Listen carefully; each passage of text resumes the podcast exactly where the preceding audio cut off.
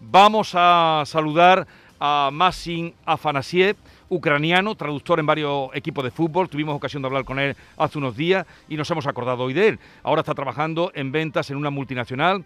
Estuvo muchos años pues con eh, excelentes entrenadores como Juan de Ramos trabajando en su cuerpo técnico.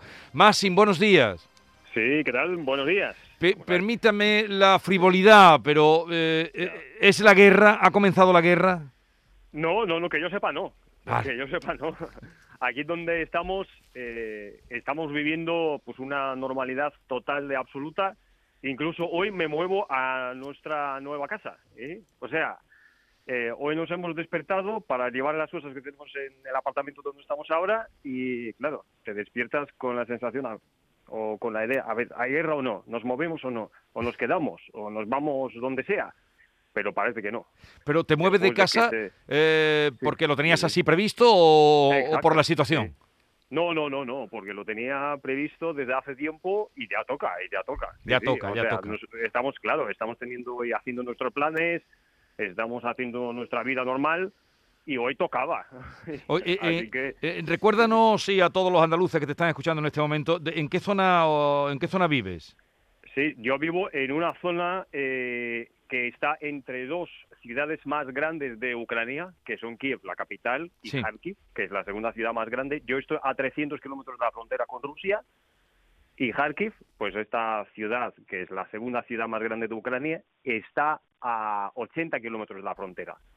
Y yo de esa ciudad estoy a 120, por ahí. O sea, estoy a tiro de piedra. Eh, estás a tiro de piedra, sí, sí. Sí, sí, sí pasa, claro, si pasa algo, eh, los rusos en, en, 30 minutos están aquí. si, si pasara algo, ya me habría entrado. Ya, ya, no, no, entonces claro que te habías enterado. Es que todo hacía, todos nos decían que el miércoles, que miércoles. Bueno, y entonces vas a estrenar una casa, eso es un buen acontecimiento. Pero hoy creo que han declarado día festivo en Ucrania, ¿es así? Eh, yo estoy en la oficina, ¿eh? Mm. ¿Tú estás trabajando? Sí, sí, sí, sí. No, se, está trabajando, claro. Se, se, se, está celebrando no oficialmente o se está celebrando en las oficinas, pero tampoco vamos a lanzar cohetes, ¿eh? Hay tensión, sigue habiendo tensión, sí. Se, celebra, pero eh, ya, es, un, es un día normal y corriente. Es un día normal y corriente, sí. Y, y en esto... de que ayer se anunciaron el repliegue mm, parcial de, de, tropas, ¿no? De algunas de las tropas rusas que estaban acumuladas al lado de la frontera, yo creo que había empezado a bajar la tensión después de que salieran esas noticias. Esa noticia. Entonces, eh, desde que hablamos contigo hasta hoy y, hoy en concreto, ¿crees que la tensión se ha rebajado en algo? Eh, si, eh, si me llamas hace dos días, te habría dicho que no, que la tensión está por las nubes. Sí, o, o, sea, hace dos días, el lunes, sí, el lunes, el fin de semana pasado incluso, sí pensábamos que iba a estallar guerra. ¿eh? Sí, sí, sí. Pero ayer por la tarde o ya a partir de las 11 de la mañana incluso, después de que viéramos esas noticias de que se había producido un repliegue ya, eh, ha sido un momento de, alivio y la tendencia pues empezó a cambiar. Bueno, no sé si queréis decirle Maite o David, buenos días a los dos, queréis preguntarle o decirle algo a Massin, que nos habla con esta buenos días, eh, con esta facilidad, nuestro idioma, eh, con esta tranquilidad. A mí me gustaría preguntarte, Massin, porque todas las informaciones sobre ese repliegue que hablas de las tropas rusas vienen de Estados Unidos. ¿Y tú que estás ahí, realmente el repliegue es real o es solo una estrategia, una maniobra de, los rusos para eh, despistar?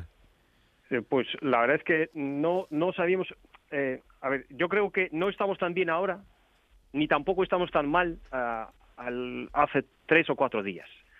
Se magnifica todo, se exagera todo eh, y nosotros lo que eh, están diciendo los Estados Unidos eh, no lo puedo ni, comprobar ni desmentir porque parece que sí ha habido un, repliegue, parece que ya está empezando una desescalada, pero, pero no estamos seguros. Para mí es un tira y afloja, que, tienen los Estados Unidos con los rusos. Y bueno, eh, por, por lo que se ve en la calle o por lo que se palpa en la calle, yo creo que, que, sí, que, que, ya se ha producido un cambio que, que nos permite ya mirar hacia el futuro con cierto optimismo.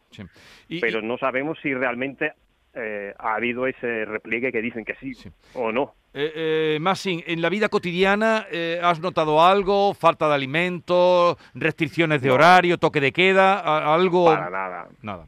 para nada, no, no, no, en absoluto. No, no, no. Nada, nada, nada. Los supermercados siguen abiertos, los bancos también, eh, la gente trabajando.